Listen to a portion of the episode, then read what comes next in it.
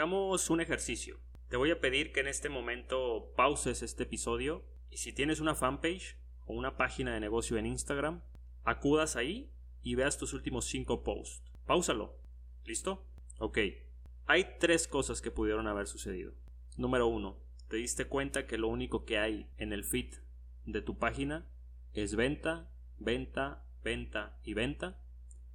Dos, hace dos años que no publicas, hace un año que no publicas o hace siete, ocho meses que no publicas.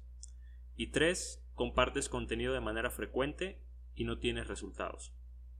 Está la cuarta, que es que tengas una página eh, con mucha interacción y bien estructurada. Imaginemos que estás en alguna de las primeras tres. Y es que ahí puede estar realmente el por qué no vendes.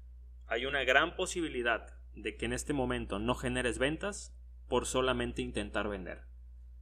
Es, paradójico y es, y es hasta contradictorio, ¿no? Pero así sucede. En el mundo actual, en el mundo digital, así sucede. Ahora, ¿cómo empezar a darle estructura a algo que en este momento no tiene ni pies ni cabeza de, manera digital, ¿no?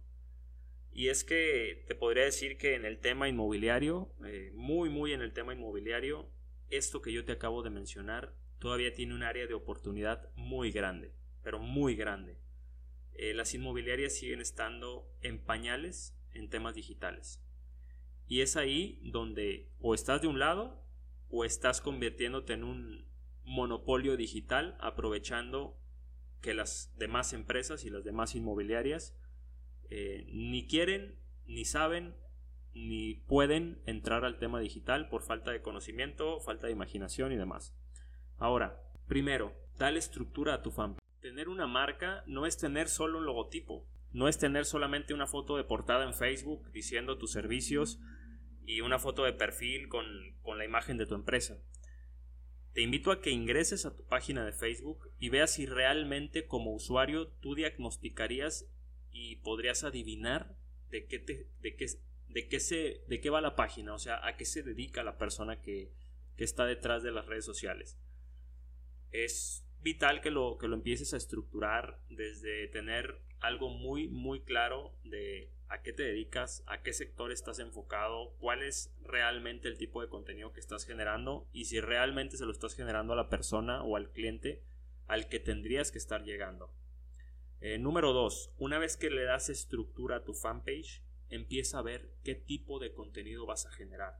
Me he topado páginas que ofrecen servicios de interés social y entras a su fanpage, entras a su perfil de Instagram y tienen casas de lujo y tienen eh, cuestiones de luxury y nada que ver con el nicho que operan. Pero, o sea, no lo juzgo porque entiendo que muchas de las ocasiones es falta de conocimiento y realmente de estrategia. El segundo paso para poder crear contenido de manera más eficiente es entender qué estás operando y a quién te quieres dirigir. Si tú estás hablando de interés social, pues entonces dirígete a personas a través de contenido y de textos que puedan bajar a su idioma y hacer que entiendan que tú estás aportándoles valor al segmento que ellos están consumiendo. Te voy a poner un ejemplo claro en México. Si tú te dedicas a interés social, puedes hablar temas de Infonavit, puedes hablar tips de propiedades, tips al comprar una casa, tips al, al remodelar, etc. ¿Por qué? Porque es a lo que la gente le interesa. Es al mercado lo que, lo que está consumiendo. Ahora, Después de que identificas qué tipo de contenido vas a hacer, tienes que planificarlo, es decir, tienes que tener un calendario de contenido, tienes que tener varios contenidos listos en diferentes formatos. Haz infografías, haz carruseles, haz videos, haz podcast, haz reels, haz videos cortos, haz diferentes formatos sin necesidad de que tenga que ser todos los días. No tienes que publicar todos los días, no tienes que estar metido en las redes sociales todos los días. Hay plataformas ya te permiten programar el contenido. La misma plataforma nativa de Facebook te permite hacerlo. Hay decenas de, plataformas que te permiten hacerlo para que tú un día, un día o dos días de tu mes, te sientes a vaciar ideas, a decir qué es lo que puedes hacer y luego lo programes todo. No necesitas estar todo el día pegado, no necesitas estar creando contenido todos los días, pero tienes que entender que si no innovas en el tema digital y si te quedas atrás, muy posiblemente a un mediano o largo plazo, incluso hasta corto plazo, puedes empezar a tener números rojos porque tus competidores en algún momento van a abrir los ojos y van a entrar realmente y de lleno al tema digital. Hay que tener imaginación y hay que tener creatividad al momento de hacer anuncios, al momento de hacer contenido. No lo hagas genérico. Albert Einstein decía que la imaginación es más importante que el conocimiento.